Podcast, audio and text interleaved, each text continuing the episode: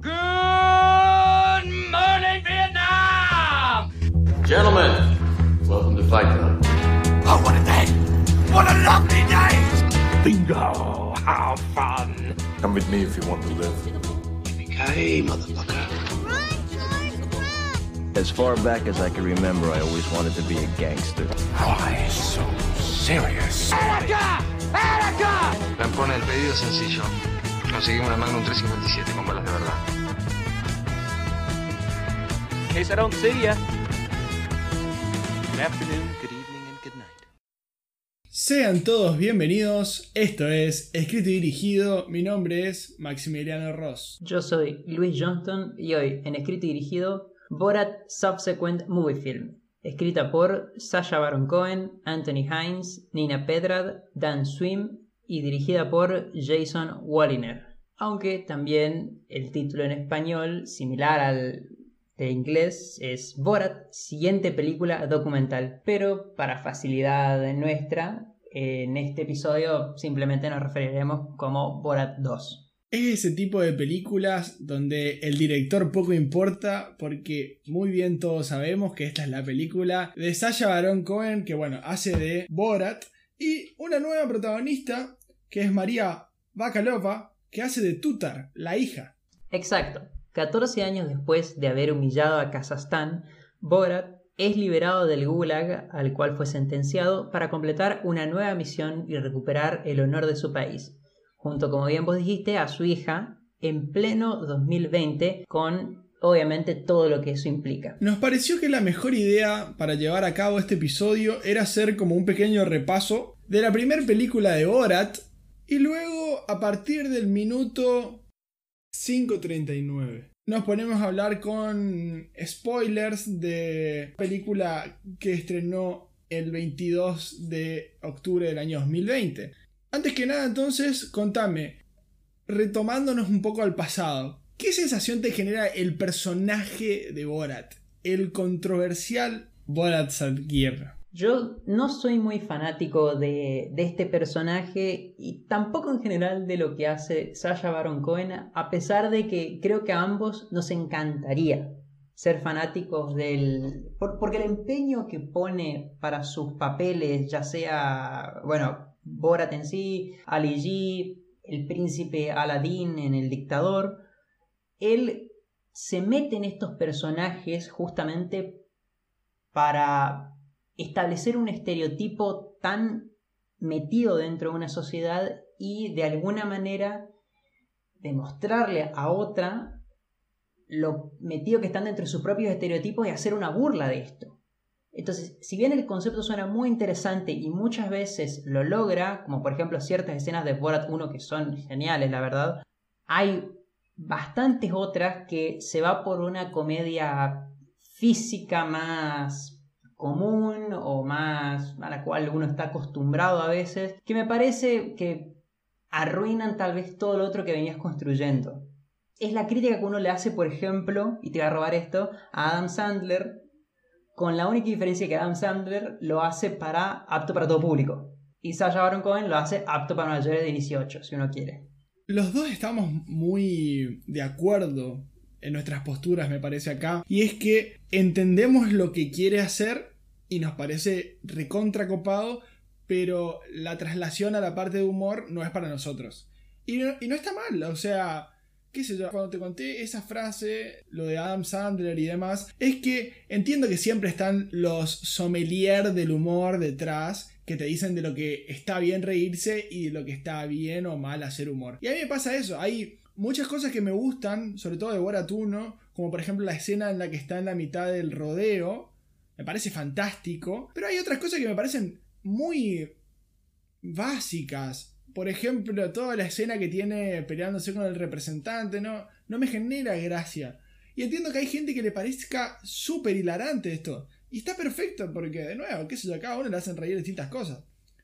Pero, en cuanto a la idea detrás de lo satírico, lo banco. Y es más, me encantaría que me guste, inclusive porque sé de todos los esfuerzos que él hace para que estas películas se terminen haciendo, porque hay una infinidad de demandas y juicios iniciados a Sasha Baron Cohen porque obviamente hace cosas que juegan muy al límite y terminan hiriendo a personas, sobre todo a políticos, pero también a ideas religiosas, generan susceptibilidades. Pero yo lo que quiero aclarar acá es que no es por el lado de que no sea políticamente correcto el humor y que por eso no me guste, sino que hay formas y formas me parece. Yo soy muy fanático de otro tipo de humor inglés políticamente incorrecto, que es el de Ricky Gervais. Es el escritor de The Office, la versión de El Reino Unido, y bueno, es el productor de la americana. Pero también tiene una cantidad de shows de stand-ups y de series, que ya he recomendado un par acá en escrito y dirigido,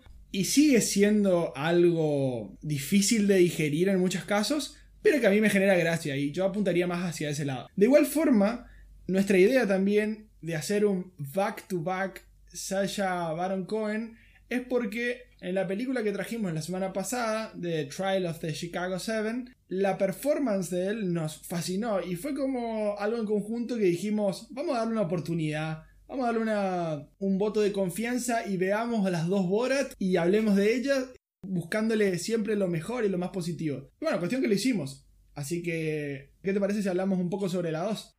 Dale, igualmente todavía libre de spoilers. La verdad es que la idea de una secuela de Borat estuvo en los planes de Fox al momento del estreno porque la verdad fue un evento bastante significativo, le fue muy bien, logró la popularidad de Sasha Baron Cohen a un nivel inimaginable previamente, a pesar de ya haber realizado algunos personajes o, de este estilo de mockumentary que venía llevando. Pero bueno, pero él se negó justamente en su momento a realizar otra secuela porque consideraba que no era posible porque ya era reconocido. Entonces, la originalidad y lo genuino que tiene Borat era inalcanzable o era imposible de repetir, digamos. Sin embargo, estos últimos años, sobre todo, volvió a, realizar estos roles ya sea para campañas políticas o tratando de mostrar mensajes, y aprovecha entonces esta plataforma que tiene, muy marcada en esta película, para mandar un mensaje, cosa que es evidente por la trama de la película, además de que se filma completamente en este 2020, en año electoral para Estados Unidos, bastante en secreto, con el fin justamente de que la misma, de la forma que sea, tenía que estar terminada y lista para ser estrenada previa a las elecciones de Estados Unidos, cosa que lo lograron, siendo estrenada, como bien dijiste vos, estos días de octubre, una semana o dos semanas previas a, las elecciones. Ni hablemos de las dificultades que trajo para todo el crew grabar en ciertos estados de justamente Estados Unidos con la cuarentena en sus inicios, tal así de que, bueno, este es un mini spoiler si se quiere. Él se tiene que disfrazar de gordo en muchas escenas. Y es porque tenía abajo de todo ese equipaje un chaleco antibalas. O sea, estamos hablando de alguien que está comprometido al 100% con sus ideas y con, con su intención de dar este mensaje político. Y esto puede generar suspicacias porque hay un debate respecto de la moralidad detrás de lo que él hace. Sobre, bueno, a tu fanbase les podés inyectar tu mensaje político? En lo personal, no le voy a esquivar al bulto, ya que traje este tema a la discusión. Voy a decir que para mí no está mal. Esto es política, muchachos. Y él hace humor político. Y el que lo banca, lo va a bancar igual. Y al que no le gusta, bueno, ríanse por lo menos. Me parece que le pone onda. ¿Vos qué pensás? Bueno, yo creo que la primera película de Borat era una crítica a los prejuicios en general de la gente. Y esta, en cambio, es una crítica en particular a un sector, el... La derecha norteamericana. Exactamente, a la derecha norteamericana. Y se burla de los mismos y hace este juego que ya sea la primera, pero a ese sector en particular. Y tal vez mucha gente que la primera película, y esto lo vimos bastante, que se rió, esta segunda es como que dicen, no, no, te volviste muy político, ya estaba. Cosa que me parece que es un error, porque ya la primera película era muy política. Lo que pasa es que no se burlaban de vos. Y ahora te tenés que comer el chiste. Entonces, la verdad es que verlo y lo haces a ambos lados, metele, está perfecto. Te banco y al que no le gusta, y bueno, mira otra cosa. Pero es como vos decís esto, en política todo vale y si tenés la plataforma, usala. Y además te voy a decir otra percepción que tengo yo. Y es que la película corrige bastantes cosas. Yo no quiero entrar a pegarle por ciertos elementos de la película del 2006 que envejecieron mal, porque entiendo que el mundo, principalmente los Estados Unidos, en ese año eran muy distintos a los que vemos hoy. Sobre todo esos estados bien arcaicos, bien cerrados, creo que ah, se ha logrado una evolución y la película evoluciona con ellos. Por eso la inclusión de María Bakalova me parece genial, le da una frescura y le da la posibilidad de hacer una cantidad de chistes nuevos que capaz que Borat solo no podría haberlo hecho porque la verdad que no podés hacer eso en el 2020 digamos, por decirlo de alguna manera políticamente correcto. Capaz que estoy transgrediendo alguna norma acá. No, pero además, incluso para, para sumar a esto que decís, yo diría que, no sé si te pasó, pero ves la película del 2006 y hay cosas que te, te dan cierta sensación de que mm, esto capaz antes hubiese estado bien, hoy ni siquiera a mí me da gracia. Y yo no me considero una persona que es incapaz de, reírse del humor políticamente incorrecto, pero sí considero que hay cosas de las cuales mejor no. Entonces, la inclusión de, este personaje te permite, como bien vos decís, meterte de lleno sabiendo que están jugando en mismas condiciones, te diría. A eso apuntaba, me parece que seguimos en consonancia acá porque últimamente anda pasando los últimos 5 o 6 años, que vemos que ah, se agregan a mujeres al, cine y capaz que no tienen como un rol determinado natural en el guion, sino como que la metiste porque tenés que hacerlo. Este no es el caso acá. Acá lo metiste y suma la historia. Y me parece que es no solo importante, sino que crucial para el desenvolvimiento de la trama. Así que, si te parece, y al ritmo de la música de Kazajistán, pasamos a la parte con spoilers.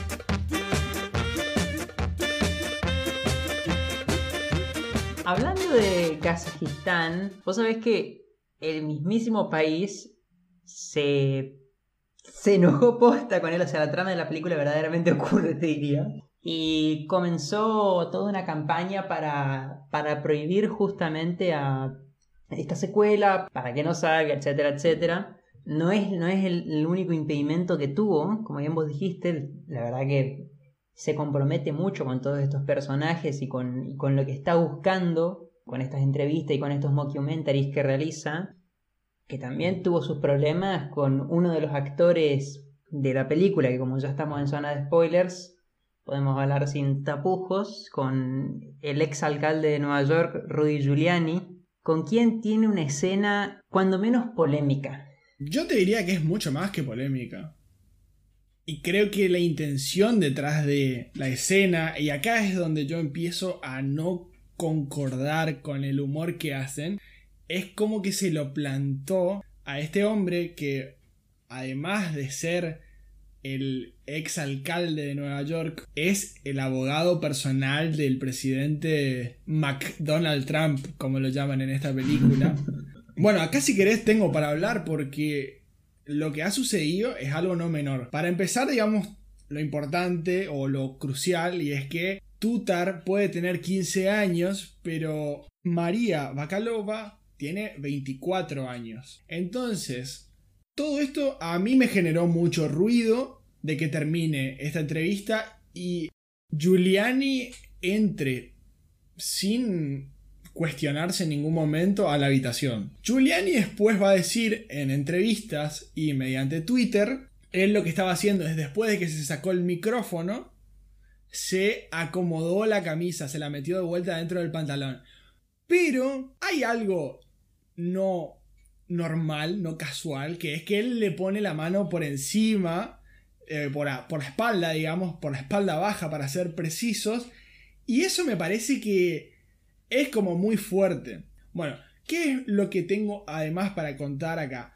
Es que en entrevista, esto lo pueden encontrar en una entrevista con ET Canada que hizo Sasha Baron Cohen con María Bakalova en la cual hablan sobre la creación de esta escena, que no es algo sencillo, y esto habla también de lo jugado que están los dos, porque imagínense, esto no hay una segunda toma, esto es algo real y que es una cámara oculta en definitiva. La idea de todo esto es que Sasha Baron Cohen estaba metido en un armario en un 2x2 durante todo lo que duró la entrevista hasta que pudo salir y asegurando siempre de que el tipo no se sobrepasara. Lo que dice la actriz es que ella se sintió cómoda en todo momento, pero porque tenía a Sasha y también tenía al resto de la producción de alguna manera para su auxilio, pero que ella, y esto lo afirman muy enfáticamente, es que puede decir esto, pero muchas otras periodistas no lo pudieron decir, porque esto se ve que es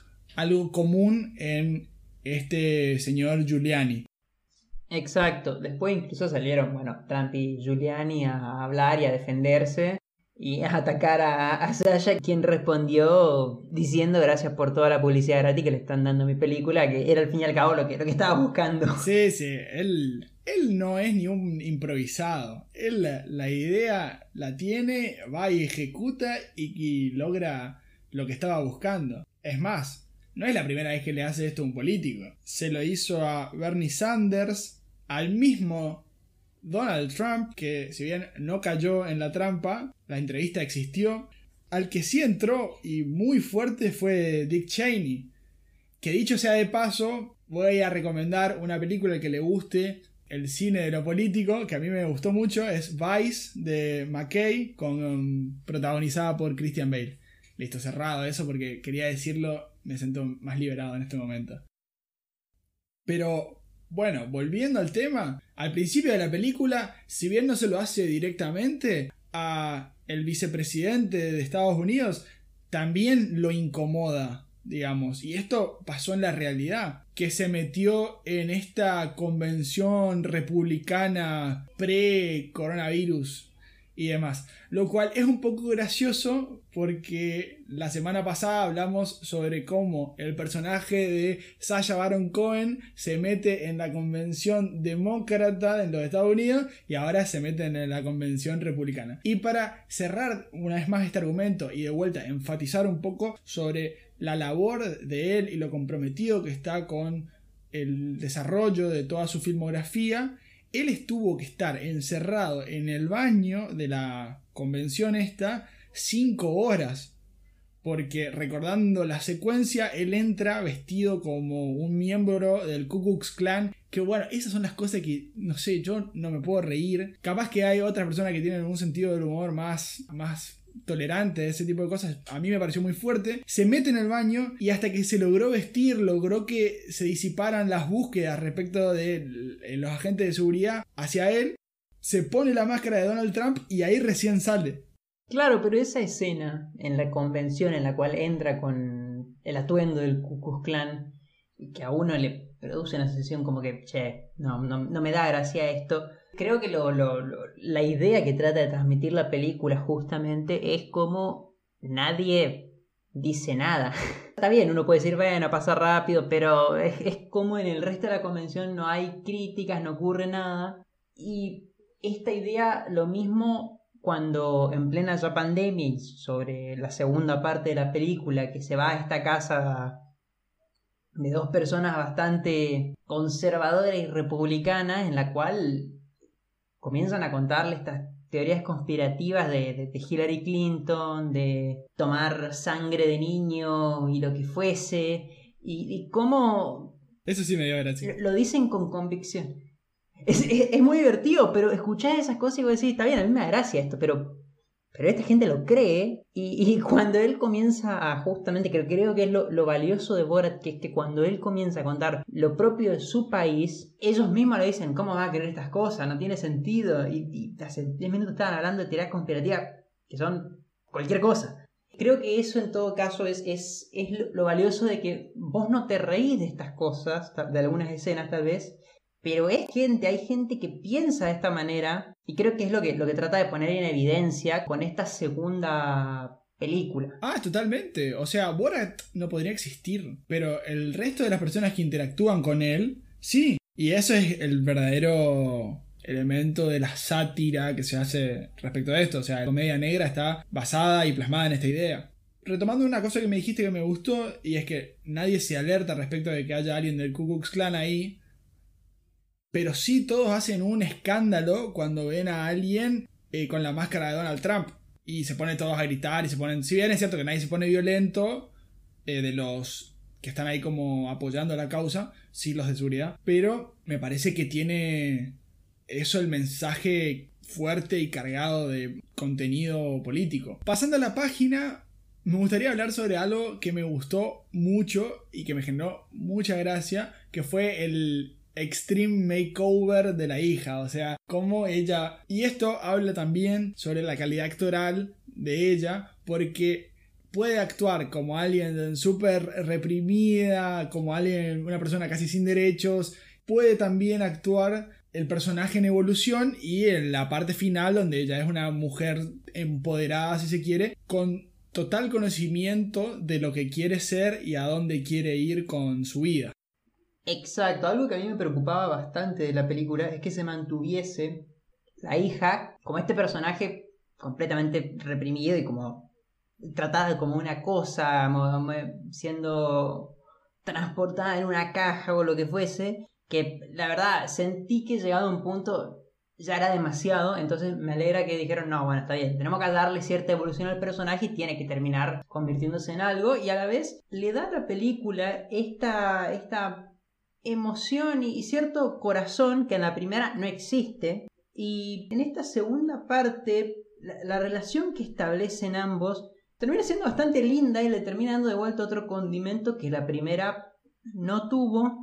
Y de vuelta, como bien dijiste, María Bacalova la rompe absolutamente, sobre todo porque tiene que estar a la altura de un personaje que ya conocemos y bueno, y de Sasha Baron Cohen que ya es una entidad en sí mismo. Sí, a eso que mencionás, yo lo sentí como que era la diferencia entre la primera, que es un documental, y esta segunda, que ya es una película. Entonces como que tiene que tener otros ingredientes, otros condimentos. No, y además te permite jugar a pleno con, con, temas que en la primera no había manera, que, pero porque te faltaba un personaje femenino como es el aborto, como es eh, el rol de la mujer en los medios, lo que fuese, los matrimonios arreglados, etc. Cosa que, de vuelta, por falta de un personaje femenino en esa primera parte, era imposible de tocar sin de vuelta irnos de la base de, de Borat, porque sigue estando los mismos mini sketch o escenas que tiene donde, de vuelta toca religión, afinidades políticas, etc. Sí, también hay un momento donde habla bastante sobre la cirugía plástica y lo que significa estos grupos, convenciones políticas de mujeres feministas y de cómo se expresan y, qué opiniones tienen y hacia dónde van y qué persiguen y demás. Que sí, obvio, sin ella no hubieran sido posibles. Y me quiero quedar ahí porque yo creo que acá está uno de los momentos más altos de la película y es toda esta escena del aborto que en realidad no tiene que ver con el aborto. Eso me generó mucha gracia porque si bien obviamente que eso está armado, uno no puede dejar de creer de que esa persona, ese médico, podría existir tranquilamente. Y me reí a carcajadas en esa parte. A mí también me dio mucha gracia. Ahora, yo tengo una pregunta para vos. ¿Vos no crees que esta escena en particular, otras creo que son más discutibles tal vez, algunas tenemos confirmación de que sí son tal cual eh, ocurrieron, pero esta en particular, vos no crees que puede ser verídica. No, yo estoy convencidísimo, paréntesis, no está chequeado, pero yo estoy convencido de que alguien no puede ser tan ingenuo de caer en esa situación. Vos tenés una cámara profesional que te está filmando y un tipo que está haciendo una formulación de oraciones muy particulares. Yo entiendo que vos puedas llegar a creer en esta cuestión prohibida. Lo que me cuesta entender es que seas tan tonto de dejarte plantear todo este show, digamos. Eso es lo que me parece no creíble. O sea, yo creo que ese hombre que aparece ahí es un actor. A. Bueno, Maximiliano, la cuestión es que no tenemos ni confirmación ni tampoco es rechazada esta posibilidad, porque ni el pastor ni esta clínica pro vida se animaron a, a emitir respuesta con respecto a, a lo que ocurrió. Directamente decidieron no hablar con la prensa.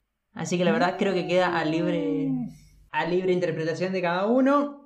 No puedo creer. Todas las opiniones son, son válidas. Me hace creer que, que es más posible. No estoy 100% seguro como estaba hace 20 segundos. Pero bueno, lo que pasa es que hay otras, otras escenas que sí me parecen como que son más creíbles de que puedan ser filmadas a personas y que sean las genuinas reacciones de las mismas. Por ejemplo, la que está con esta chica que habla sobre el sugar daddy y demás y de cómo tiene que ser la mujer si le gustan los tipos más grandes. Y otro, por ejemplo, la escena antes del baile que alguien le está enseñando cómo tiene que comportarse, digamos, todo esto de etiqueta. Es más, te diría que hasta toda la escena del baile en sí mismo me parece que está hecha por actores también. Bueno, la del baile en realidad...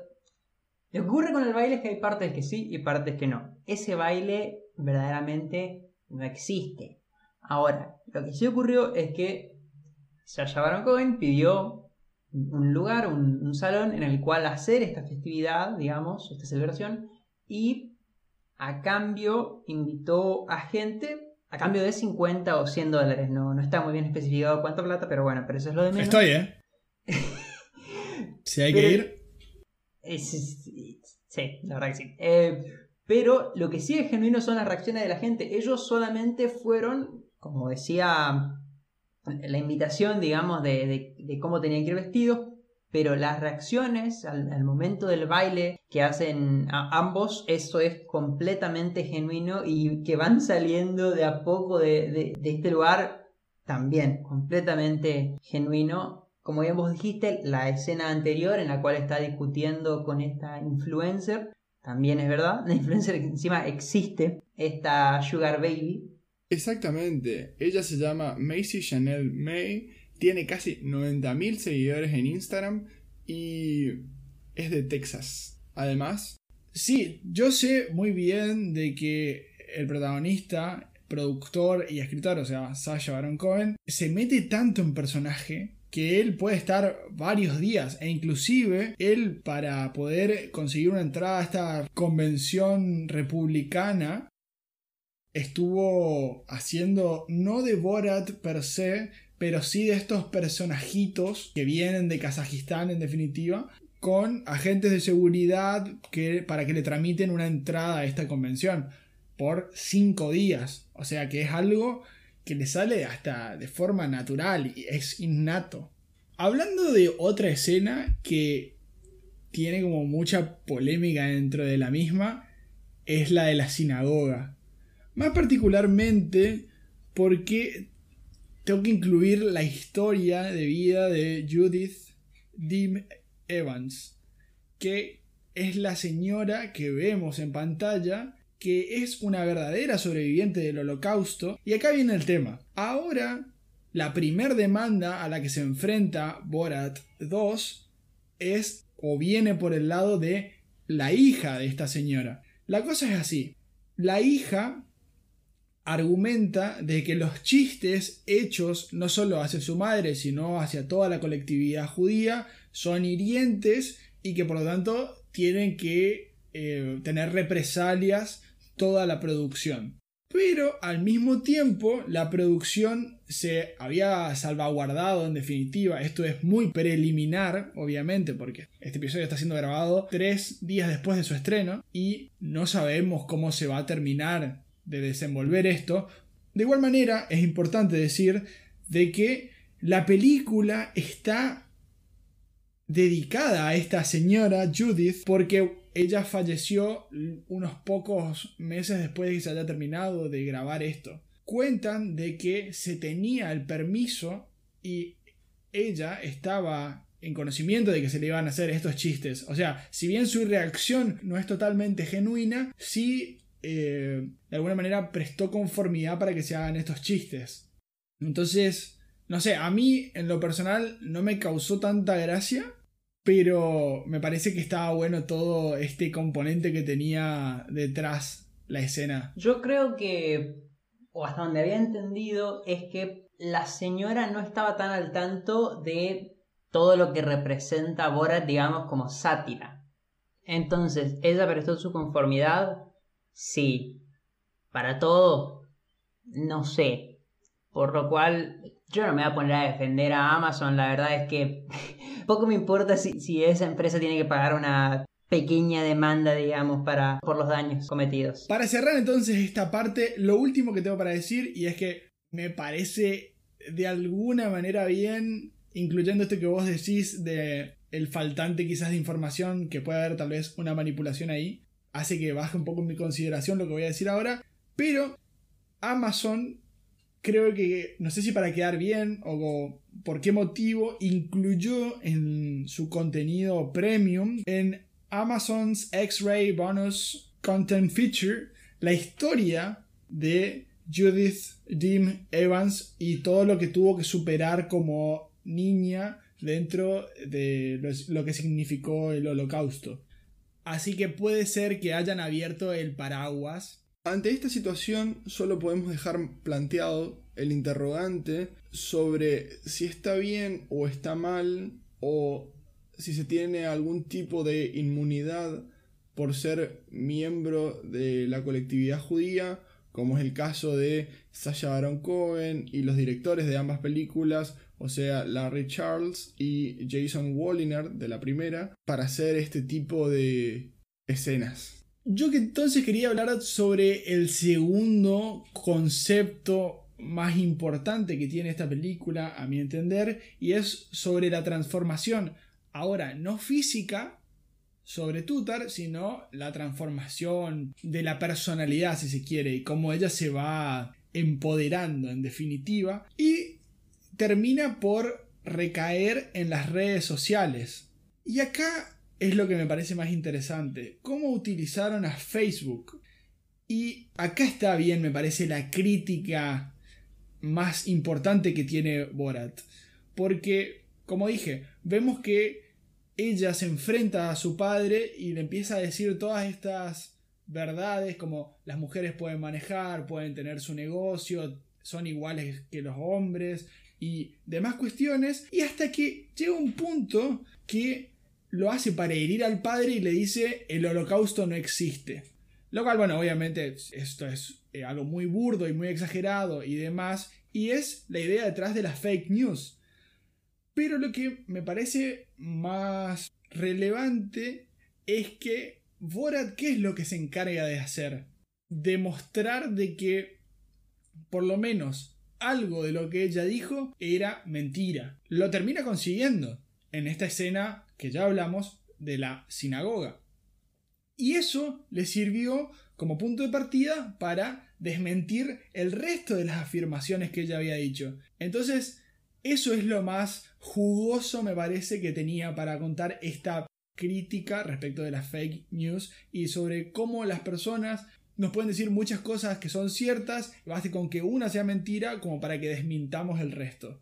Bueno, y como habíamos mencionado antes, esto que, que sobresale en esta película, a diferencia de la anterior, es, creo, el final, que lo, noto como, como un final propiamente, y que tiene el mejor cameo de, este año, que es Tom Hanks eh, agarrándose el coronavirus por culpa de, de Borat.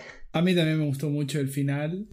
Creo que me, me reí bastante con estos niños que le envían a Kevin Spacey. Me parece.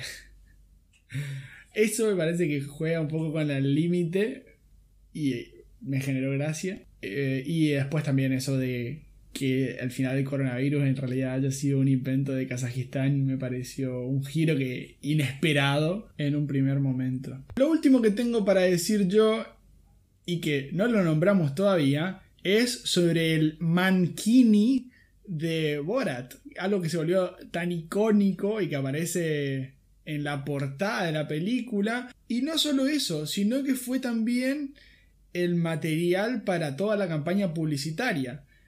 Tanto es así de que en Toronto se hizo un muñeco inflable gigante de Borat acostado en su mankini este que digo, en la mitad del río sobre un barco. Bueno, esta foto de esta campaña publicitaria, así como ciertas reseñas o reviews que hacemos de películas o series, contenido que la verdad no da para hacer todo un episodio de, pueden encontrarlo en nuestro Twitter, que es escrito y dirigido, así como también no se olviden de seguirnos en Instagram, Facebook, también como escrito y dirigido.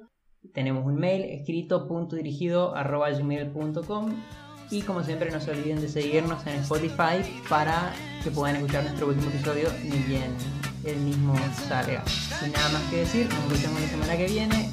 Au revoir.